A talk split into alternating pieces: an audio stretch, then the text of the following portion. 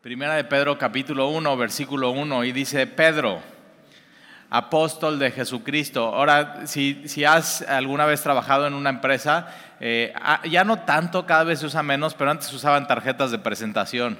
Entonces tú ponías, ¿no? Ahí tu título, entonces ponías si eres licenciado, licenciado, ingeniero, eh, maestro o doctor, este, y, pones tu nombre y pones todos tus datos y es tu presentación. Y aquí Pedro lo que está haciendo es eso, eh, al principio de esta epístola, Pedro se está presentando eh, y Pedro, ahora no se tenía que hablar mucho acerca de quién era Pedro porque Pedro era un líder en la iglesia primitiva y todo el mundo había escuchado de él, había escuchado de sus historias. De hecho, se, dice ¿no? que Pedro cuando iba a visitar una de las ciudades iba caminando y de broma le hacían kikiriki, o sea, por el gallo, ¿no? Se iba pasando. ¿Tú crees que no se bulliaban en ese tiempo entre ellos? O sea, entonces, ahí está, Pedro negó a Jesús tres veces porque Jesús le dijo, no, al, cantar el, tres veces el gallo tú me vas a negar. Y eso es lo que sucede.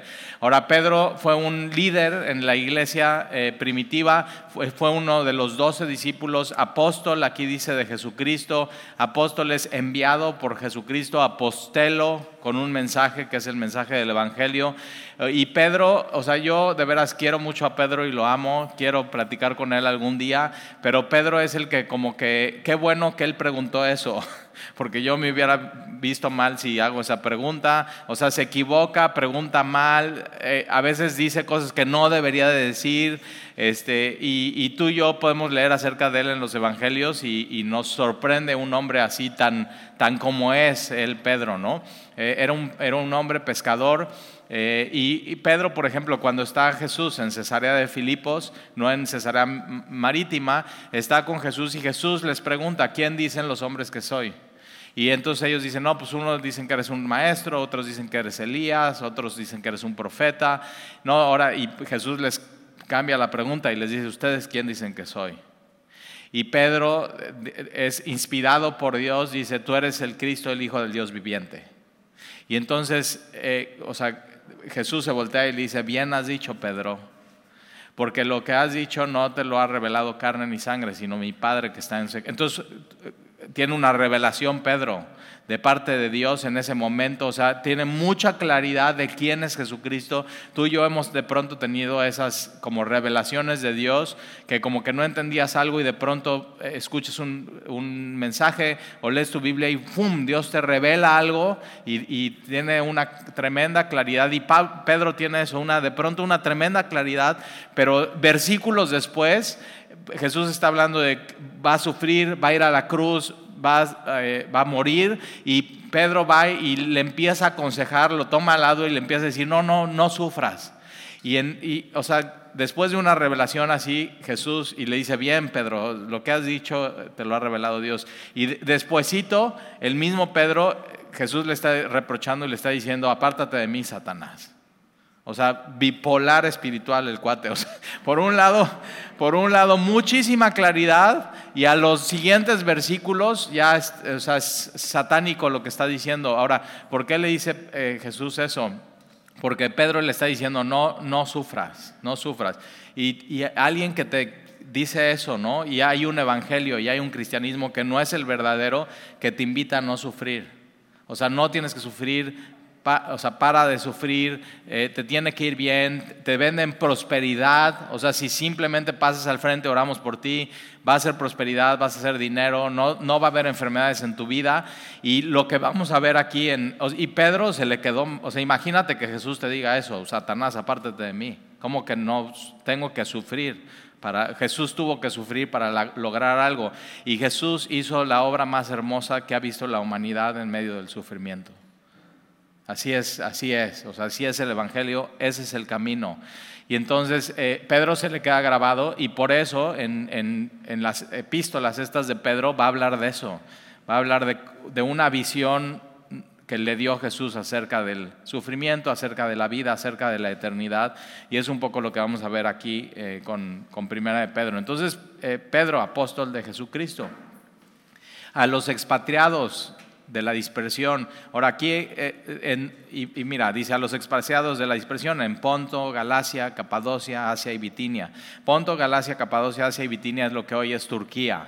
Entonces, eh, aquí esta carta es de las cartas o las epístolas generales, no va dirigida a una persona en particular, no va dirigida a una iglesia, sino va dirigida a todos los cristianos, eh, incluyéndote a ti y a mí. O sea, te vas a dar cuenta, es una carta súper, súper personal de Pedro para nosotros, pero al final es de Dios para nosotros. Y te vas a dar cuenta cómo Dios en medio de esta epístola nos habla.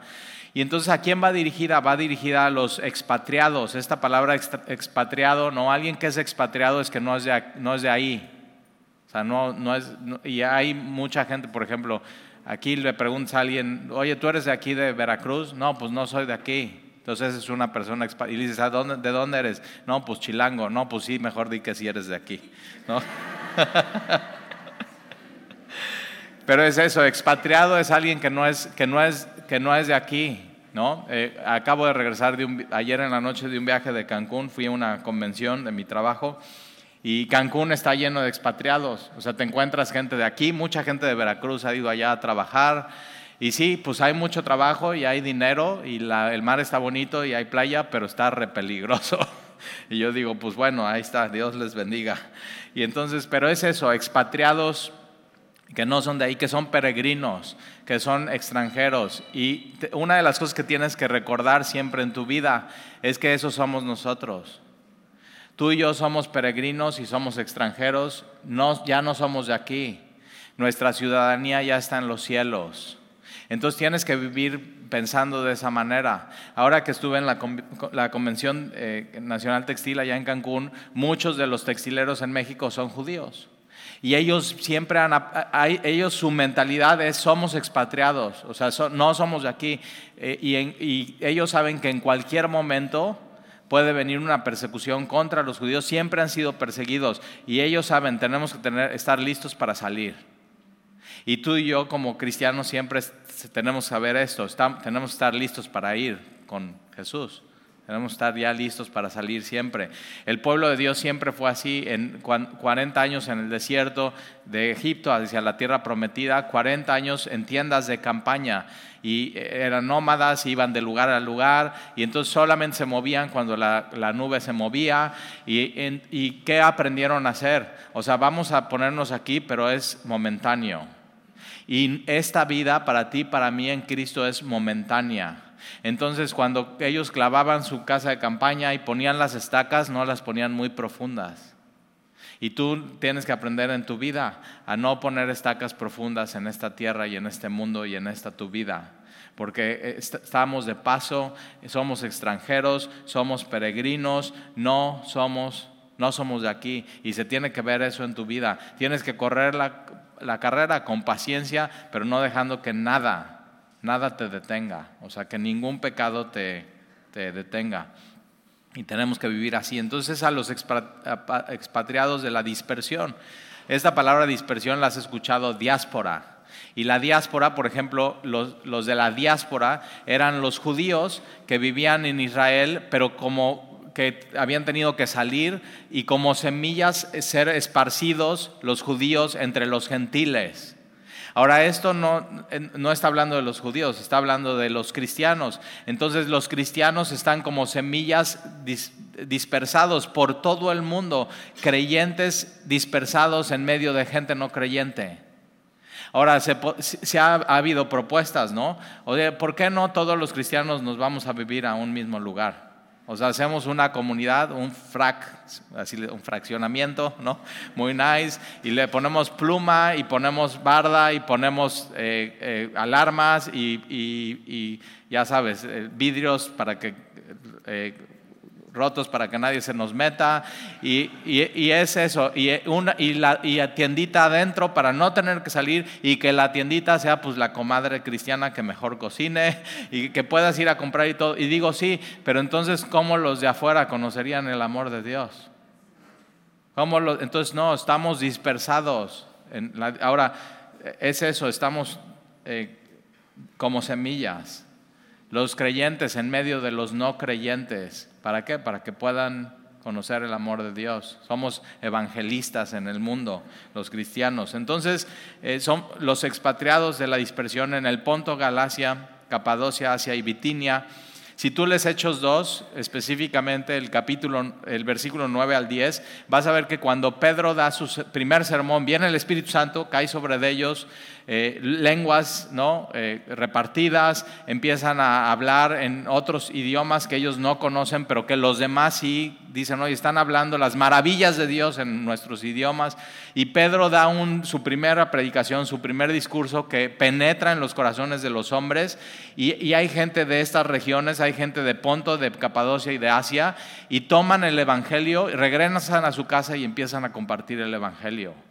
Entonces, ahora, algunos dicen que Ponto, Galacia, Capadocia, Asia y Bitinia, eh, acuérdate que llevaba un mensajero esta carta y que el mensajero es la ruta del mensajero para llevar el mensaje. Entonces, primero iba a ir a Ponto, después a Galacia, después a Capadocia, después de Asia y después a, Bitinia. Ahora, eh, versículo 2, elegidos va dirigida esta carta a los elegidos. Ahora, en el Antiguo Testamento los elegidos era el pueblo de Dios. En el Nuevo Testamento, tú y yo que hemos puesto nuestra fe en Jesús, somos los elegidos de Dios. Y ahora eso es, muy importante porque eh, Jesús, ahora Pedro, Pedro estuvo con Jesús y Pedro escuchó sus enseñanzas y posiblemente Pedro se le quedó grabado cuando Jesús, y eso lo puedes ver en Juan 15, 16 al 18, cuando Jesús les dice a sus apóstoles, ustedes no me escogieron a mí, sino, sino yo los he escogido a ustedes. Y eso, por eso Pedro dice, nosotros somos los escogidos. Tú no escoges a tú no, tú no querías nada que ver con Dios, tú no considerabas a Dios, tú no buscabas a Dios, tú no aprobaste a Dios, sino el Evangelio es que a pesar de todo eso, Él vino y te buscó y te eligió a ti. Somos los elegidos de Dios. Entonces eso eres. Eres, eres expatriado eres peregrino, eres extranjero, no eres de aquí, eres de la dispersión y eres escogido por, por Dios, elegido según la presencia, no es presencia, sino presencia. Entonces dices, ¿qué es eso? no lo así se te traba la lengua, ¿no? Presencia. Y es, es ciencia. Ciencia es conocimiento y pre es conocimiento previo. Entonces Él te escogió en, su plan, en su programa, previo, o sea, conociéndote previamente, aun cuando tú ni siquiera habías existido. Él te eligió, te preeligió, te, ah, te seleccionó. Ahí está. Entonces, algunos dicen eso, tienen esa posición y la semana pasada alguien me preguntaba, Talí, entonces somos, eh, somos preseleccionados por Dios o hemos sido predeterminados o preelegidos por Dios y yo digo, sí, o sea, claramente la Biblia dice eso y dice, pero ¿cómo sé que yo soy preelegido? Y digo, no sé, tú dime, ¿ya aceptaste a Jesús o no? Sí, ah, pues ya sí fuiste preelegido.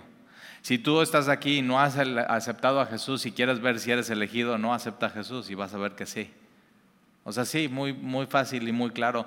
Eh, eh, Calvino no es quien inventó esto de, que hemos sido predeterminados o preelegidos. Eh, tampoco fue Pablo, tampoco fue Pedro, fue Jesús. Y es muy claro, nada más es cuando Jesús dice, tú no me escogiste a mí, yo te escogí a ti. Y te escogí con conocimiento previo de qué ibas a hacer, de qué ibas a, qué ibas a decir, lo rebelde que ibas a hacer, lo pecador, lo así, lo gacho que me ibas a hacer, te escogí. Y eso le lleva más gloria a Dios. ¿A quién escoge Dios? A los pecadores como tú y como yo. Así. Y nos escoge en, en su presencia. Entonces somos elegidos. Ahora, entre más pecador eras y más te portaste mal y más patadas diste al... Digo, o sea, ¿qué animal le da de patadas a su amo? Tú y yo. Así, Él nos hizo, Él nos creó, Él nos formó en el vientre de nuestra madre y ¿qué hacemos? Nada más tenemos tantita capacidad y somos rebeldes contra Dios y pateamos. Así. ¿Y qué hace Dios? Te elige, aun cuando eras así. Y eso es eh, lo que está haciendo Dios es mostrar quién es Él, sus atributos, su bondad, su clemencia, su misericordia, al decir, yo te elijo a ti. Ahí está, entonces, elegido según la presencia de Dios Padre en santificación del Espíritu, es la obra del Espíritu.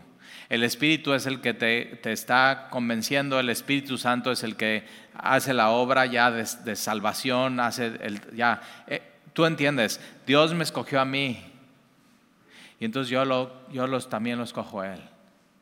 Pero es primero Él a ti. Y, Juan capítulo 1, más a todos los que le recibieron a Jesús. Sí, tienes que recibir a Jesús como tu Señor y tu Salvador. A todos los que creen en su nombre. Y su nombre involucra todo su ser, todos sus atributos, todas sus enseñanzas. Les ha dado la potestad de ser hechos hijos de Dios. Entonces la obra del Espíritu. Ahora, versículo eh, ahí dos adelante dice, para obedecer. ¿Para obedecer a quién? A Jesús. Entonces Dios te eligió, Dios eh, según la presencia de Dios Padre, y, está haciendo su obra en ti, ¿para qué? Para que obedezcas a quién? A Jesús, porque dice, para obedecer y ser rociados con la sangre de Jesucristo. Ahora, quita la frase y ser rociados con la sangre de Jesucristo, entonces para obedecer a Jesucristo. Ahora, esta palabra obedecer tiene que ver con para someterte a Jesucristo. Te sometes a Él y entonces le obedeces, te sometes a sus enseñanzas, te sometes a su palabra, te sometes a lo que Él dice, pero sobre todo te sometes a creer en Él, creer en el Evangelio. Entonces, para obedecer y ser rociados con la sangre de Jesucristo. Fíjate cómo no dice ser, y, no es rociar las llantas del coche, o sea, de veras hay cristianos y eh, tengo un grupo de navegantes y una familia bien linda, dice Talí, pero entonces está bien cuando vas a salir de viaje rociar la sangre, la sangre de Jesucristo en las llantas del coche.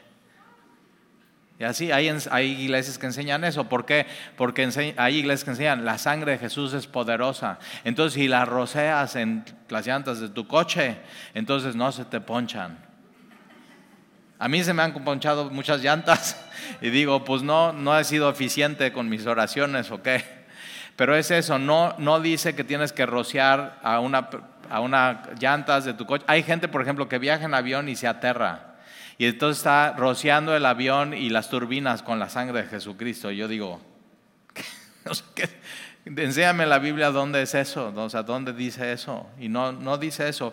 Eh, Pedro lo que está haciendo es, está viendo lo que, lo que enseña el Antiguo Testamento. O sea, es, una falta de, de, conectar el Antiguo Testamento con el Nuevo. En el Antiguo Testamento el sumo sacerdote entraba una vez al año con sangre del sacrificio ¿Para qué? Para esparcirla en el propiciatorio. Entonces así, con, un hisopo, con su dedo, estaba esparciendo así la sangre. ¿Para qué? Para el perdón de pecados. Entonces la sangre de Jesús no es para rociar en las llantas de tu coche, no es para rociar en tu casa para que nadie se te meta, no es para que no se te caiga el avión. La sangre de Jesús es para el perdón de pecados. Eso es. Y entonces nosotros hemos sido rociados. Es, es simbólico con la sangre de Jesús. Y hemos sido perdonados. Eso es el Evangelio. Hemos sido perdonados. Porque si no, ya es pura superstición. Y entonces metemos en el cristianismo ondas de super, como agua bendita, ¿no? A mí me han dicho, oye, Tali, ¿podrías ir a nuestro negocio y, dar una bendición a las paredes y todo. Y yo digo, yo bendigo a la gente, no a las paredes, ¿no?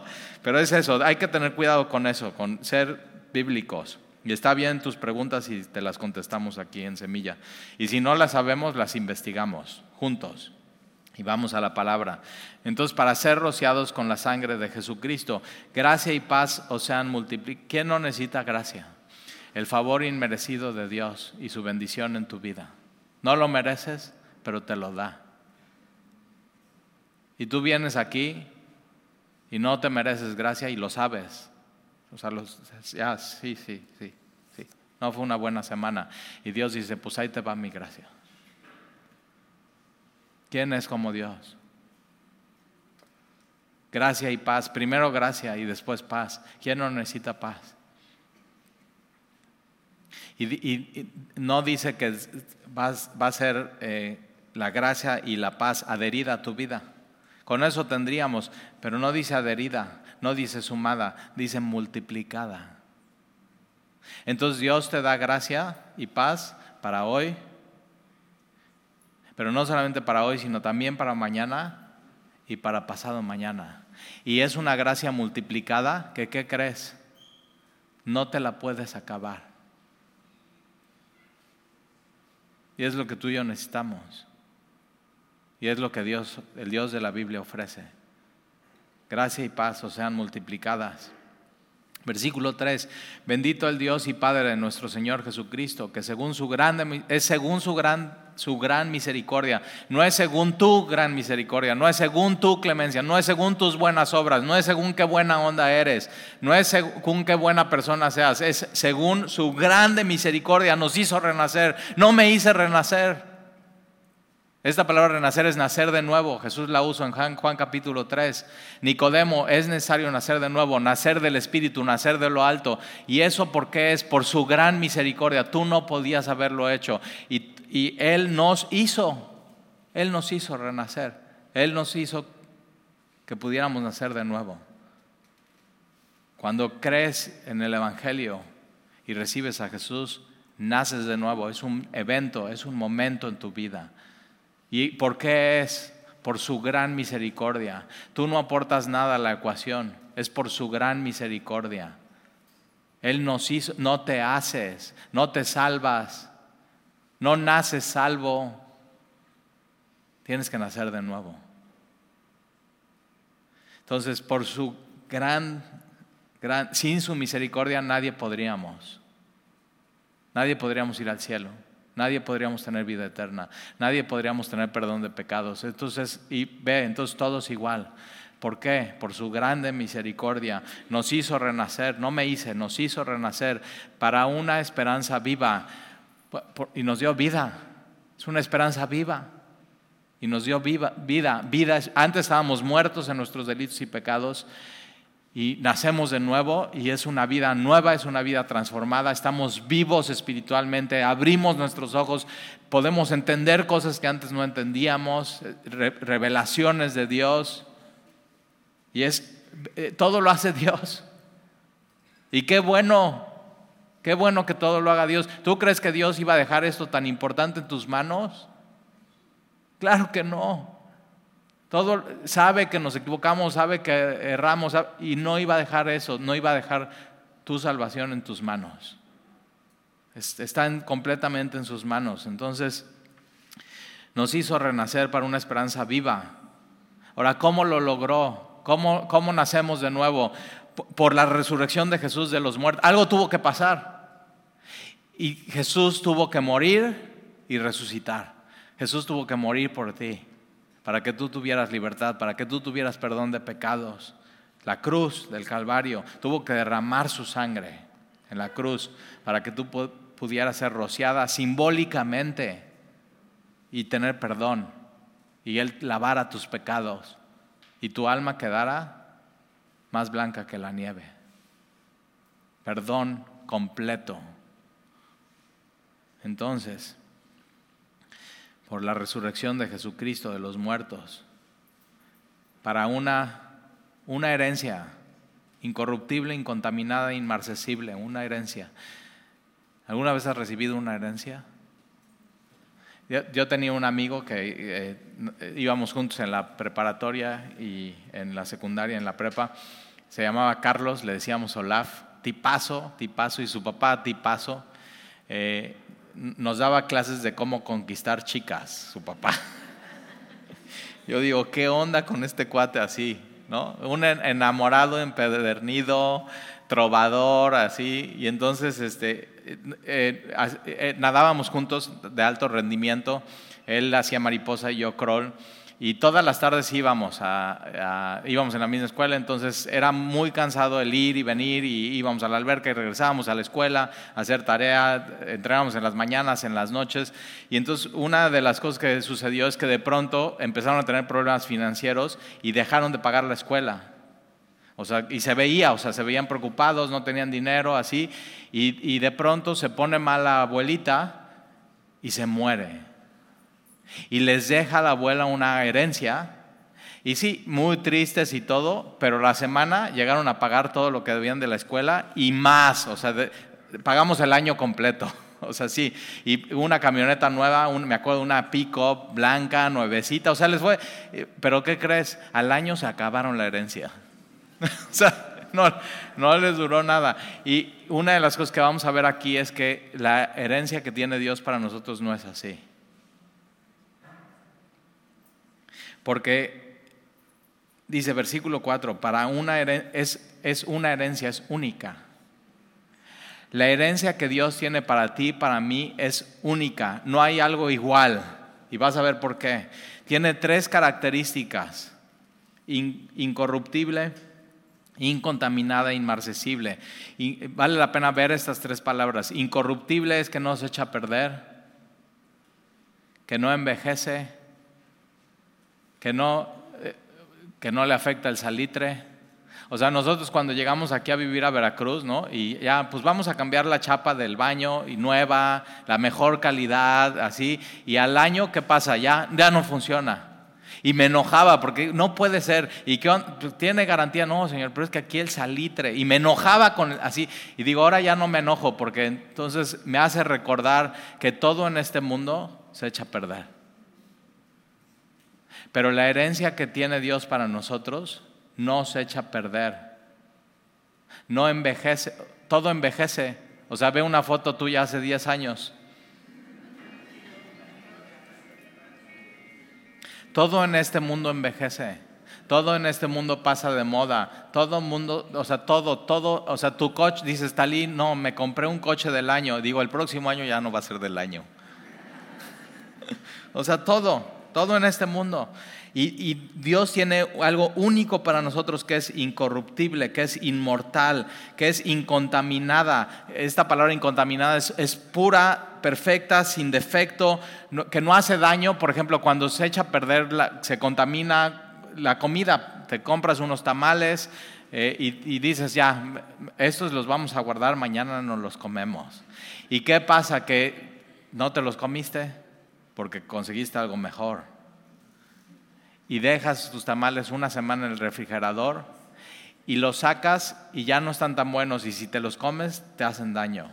La herencia que Dios tiene para ti, para mí no hace daño. No se echa a perder. Ayer que volaba de Cancún para acá, viva Aerobús, te la recomiendo mucho, siempre sale puntual, de veras, ¿eh? de, Cancún para acá, siempre. Y entonces ahí vengo y, cuando viajo me encanta ver a la gente. O sea, soy un metiche. Estoy viendo a la gente, estoy a ver quién me saluda, a ver quién no, a ver cómo, cómo responden, estoy viendo las... Todo estoy viendo, estoy analizando todo. Y entonces eh, ya me siento en mi lugar y entran unos viejitos y se sientan al lado de mí, en N95, super, así, súper cuidados de la pandemia, no se quieren contaminar. Ojo, ¿eh? La herencia que Dios tiene para ti eh, no se puede contaminar. Todo en este mundo se echa a perder, todo en este mundo se va a contaminar. Entonces ahí están, pero antes de sentar, eh, ah, espérate, entonces está la viejita y ella toma ventana y está su esposo. Y entonces el esposo se sienta y le dice a la mujer, no, no, párate, párate. Casi le da un harto al Señor. Así. Y entonces se para rápido y yo viendo, todo, todo yo viendo, ¿no? Y entonces se para rápido y saca de su bolsa un spray y hace... Digo, ya se sentó, ya qué, o sea... Y ahí están con sus sprays y con su N95 y todo. Y, acuérdate, o sea, cuando empezó, ah, hubo, cuando empezó la pandemia había gente N95 y tres más abajo.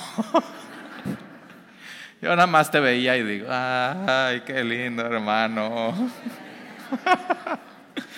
O sea, de veras, empieza a ver, tienes que ver a la gente, o sea, y disfruta el mundo y disfruta tus hermanos y disfruta tus con ciudadanos mexicanos y así ámalos. Y entonces ahí estoy, y cuando así, y, qué pasó? Se ponían N95, tres capas, mm, de bata azul, ¿no? Y estos para viajar, había gente que viajaba con esto. ¿Y qué? Se contaminó. No, sirve, no sirvió de nada. Y lo que tenemos en el cielo es incontaminable, es puro, es único. Una, herencia incorruptible, incontaminada e inmarcesible. Esta palabra inmarcesible es inmarchitable. El otro día le compré unas flores a mi esposa, te recomiendo que lo hagas seguido. Posiblemente tu matrimonio cambie con eso, así, de pronto, así. porque las, eh, no es mi aniversario? No importa, te amo, ahí está, a ver. Te conviene, no seas burro, hazlo. Créeme. O sea, 100 pesos, 100 pesitos. Y te cambia tu semana, todo. Es para ti. Y entonces ahí voy, y entonces ¿qué es lo que he hecho? Ya no nada más le compro a mi esposa, sino tengo una mujer en la casa, 19 años, Alexia cumple 20 en diciembre. Este, y entonces ya digo, no, deme dos, una para mi esposa y una para mi hija, ya llego con eso a mi casa. Y al día siguiente así es, Andy, ay, qué lindo, ya las ponemos en el comedor, bajamos al día siguiente a desayunar y están así.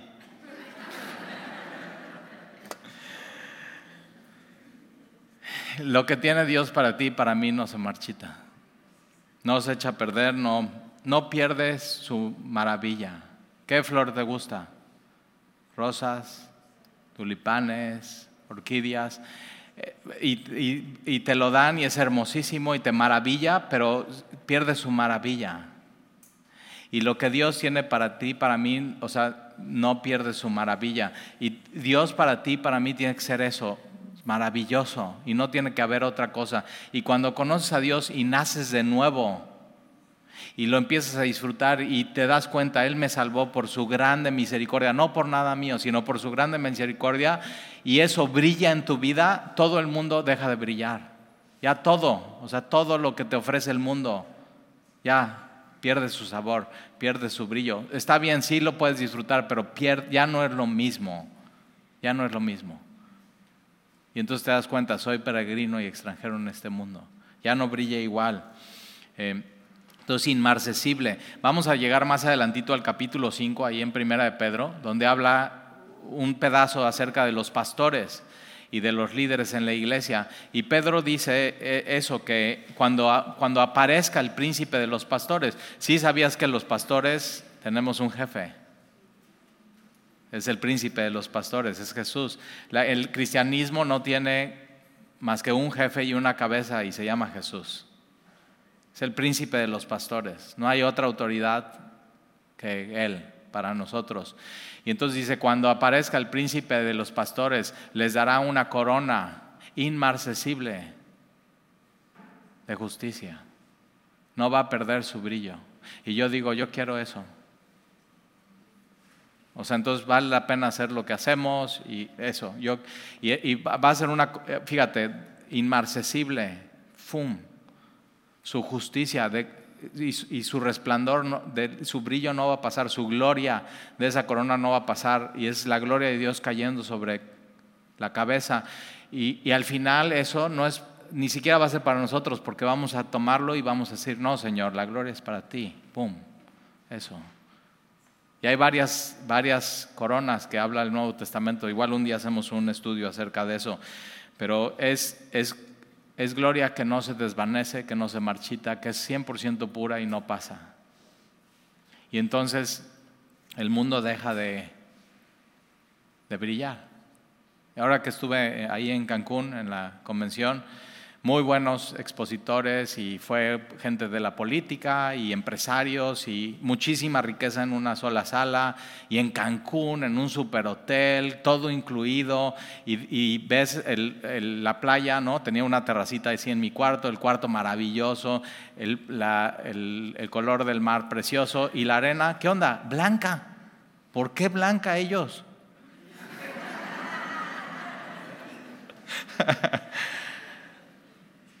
Pero todo así, todo muy hermoso, todo muy hermoso así. Y me meto a mi cuarto y digo, voy a estudiar este pasaje para hoy. Y veo esto y digo, eso no brilla ya. Cuando el mundo te esté brillando mucho es que estás dejando de ver aquel que su rostro brilla más que el sol a mediodía, y es Jesús. Ya no brilla el mundo entonces.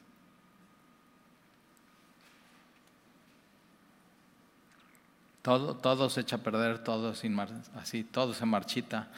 Y Dios tiene algo único. Y, mira lo que dice, reservado en los cielos para vos. Ya está reservado.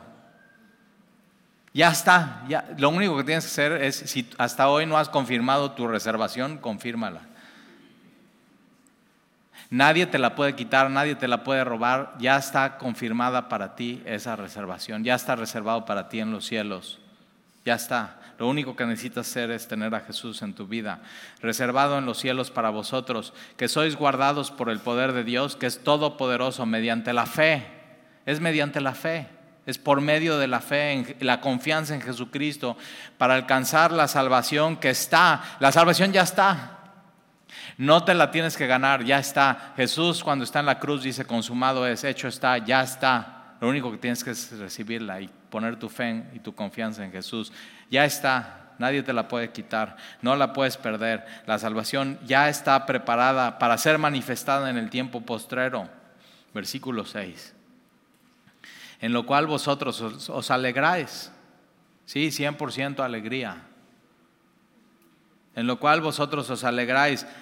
¿En qué? En esa herencia única. ¿En qué? En la salvación. ¿En qué? En lo que hizo Jesús. ¿En qué? En que tenemos un Dios que por su grande misericordia nos hizo nacer de nuevo. Entonces eh, nos alegramos. Aunque ahora, por un poco de tiempo, chécate esto, ¿eh? es una medida, un poco de tiempo. Si es necesario, tengas que ser afligidos en diversas pruebas, pero un poco de tiempo. ¿Comparado con qué? Con la eternidad. Cualquier prueba, por más larga que sea, va a ser un poco de tiempo comparado con la eternidad. Pablo le dice, es una leve tribulación momentánea comparado con la eternidad, con la gloria venida, con el peso de gloria que caerá en nosotros. Es momentáneo. Ahora, eh, fíjate, o sea, me gusta mucho cómo dice, porque dice, aunque ahora por un poco de tiempo, si es necesario, tengas que ser afligido. Ahora, tú dices, no, pues no es necesario. No, si es necesario. Es necesario porque te, te hace bien. La aflicción que permite Dios en tu vida te hace bien. Te hace bien. Ahorita vas a ver por qué.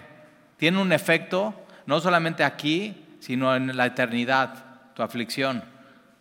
Te hace bien. Entonces te puedes alegrar. Ahora puedes decir, es que no entiendo por qué esta, no entiendo por qué esta prueba. No, no entiendas, di, Señor, ¿qué me quieres enseñar? ¿Y qué, cómo, vas a usar esto para la eternidad en mi vida? Entonces, si es necesario, las, ahorita vas a ver por qué sí es necesario. Tengas que ser afligido en... Mira cómo dice, ¿eh? no es una prueba, es diversas. Divers, entonces, si, si viene saliendo una prueba, toma aire, fortalécete, ahí viene la próxima. Es necesario. Y ahorita vas a ver por qué. Entonces, en diversas pruebas.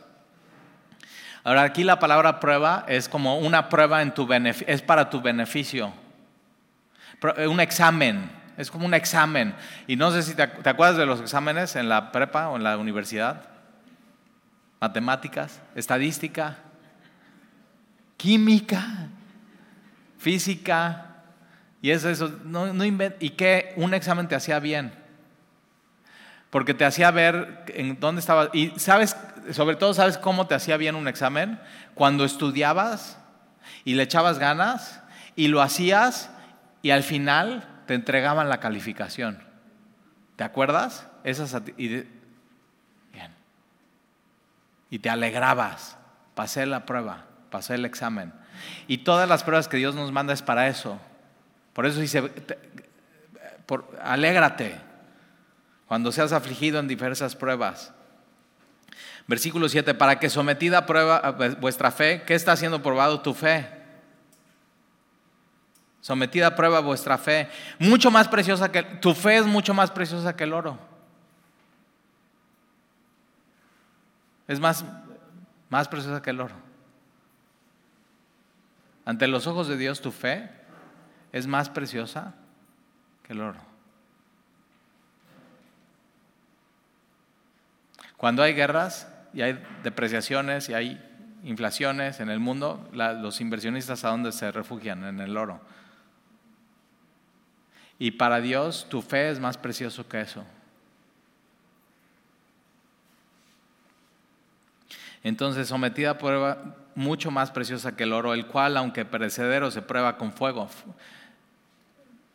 Y nuestra fe también. Las aflicciones son fuego, son, no, son, no son muy divertidas, no, o sea, son sufrimientos, pero ahí se prueba tu fe y qué es lo que cuando, cuando el oro se pasa temperaturas muy fuertes, lo que se hace es que se purifica y la, lo puedes ver en National Geographic o en uno de estos, ponlo, o Google o YouTube o lo que sea. Y entonces la, toda la contaminación y la, escoria sube y lo, limpian y lo vuelven a pasar por oro y otra vez todo está siendo purificado y limpian eso y Dios en medio de las pruebas hace eso. Nunca has pasado por una prueba así que dices, no inventes, estuvo re duro. O sea, de veras, le metió duro al oro, al, al fuego. o sea, estuvo duro. ¿Y qué sales diciendo? Sabes que salí más humilde de esto. Me di cuenta que no sabía todo lo que sabía, me di cuenta que todavía no estaba confiando bien. O sea, fue una prueba extrema y salí bien. Dios me purificó, Dios quitó lo que estorbaba en mi vida. Y, ahora cuando se prueba el oro, ¿cómo sabes que ya está puro? Cuando quien lo está purificando y quitando la escoria, purificando y quitando la escoria, lo toma después de estar ya eh, eh, frío y lo ve. Y si eso refleja el rostro de la persona es que ya está puro. Si refleja. ¿Y qué es lo que hace Dios en nosotros? Nos mete en medio de aflicciones y pruebas, pero al final es para qué? Para poner su rostro en ti para que tengas más atributos de Él en tu, en tu vida. Nos hace más como Jesús.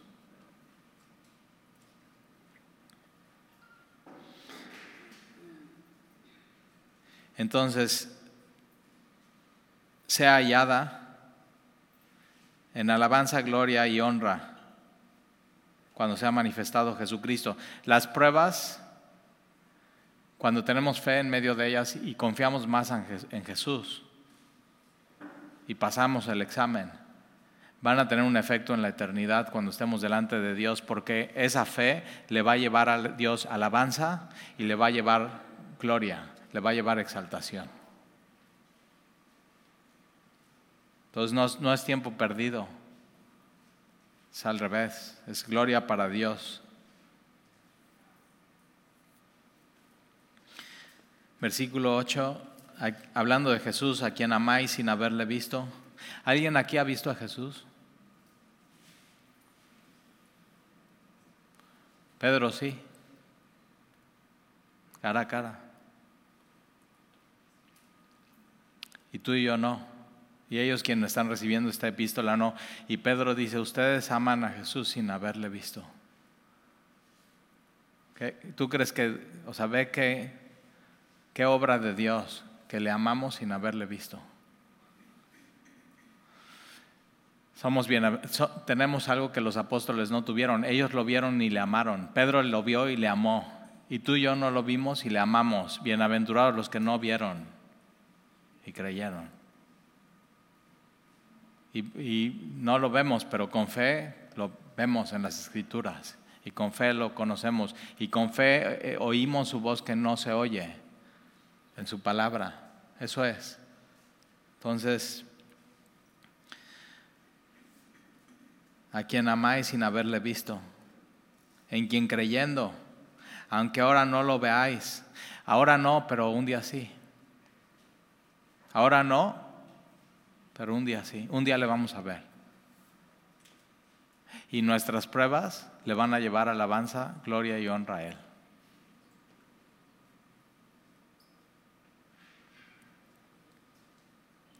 Entonces, en quien creyendo, aunque ahora no lo veáis, os alegráis con gozo inefable. Alegráis con gozo inefable es que no se puede describir. Entonces estoy en Cancún, todo muy bonito, así. Y uno eh, de los empresarios, posiblemente has escuchado su nombre por ahí, pero se llama el señor Saga. Todo el dinero, todo el dinero, o sea, olvídate, no, ni te imaginas las fábricas que tiene, el dinero que tiene, todo, pero tiene 94 años. Y entonces estoy así, eh, y Cancún y todo hermoso y todo, y me meto a mi cuarto y estudio esto, y, un gozo inefable. y digo, no puedo salir corriendo e irles a explicar, porque lo tienen que vivir. Tú tienes, si tú no has vivido esto, con Dios lo tienes que vivir.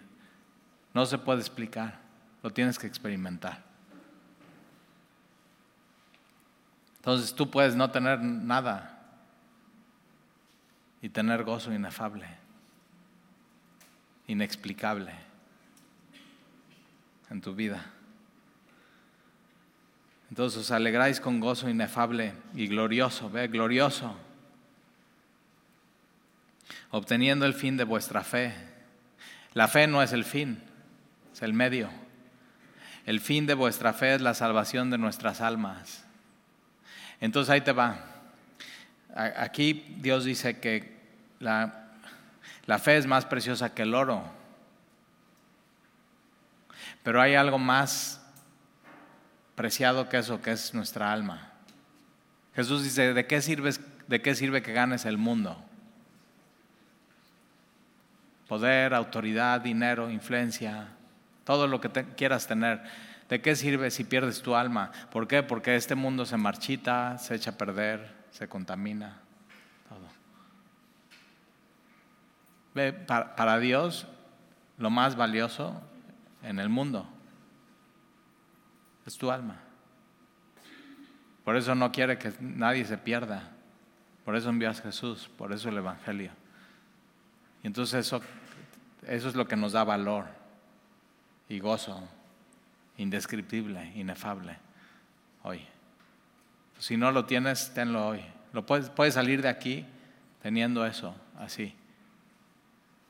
Algo que nada, ni nadie te puede quitar, ni robar, ni va a pasar de moda, ni se va a marchitar, ni te va a quedar mal, ni te va a fallar. Es, es una persona, se llama Jesús. Su rostro brilla más que el mundo entero y que el sol a mediodía. Y no, no, no se marchita y no desciende su brillo, su gloria. Es Dios. ¿Oramos?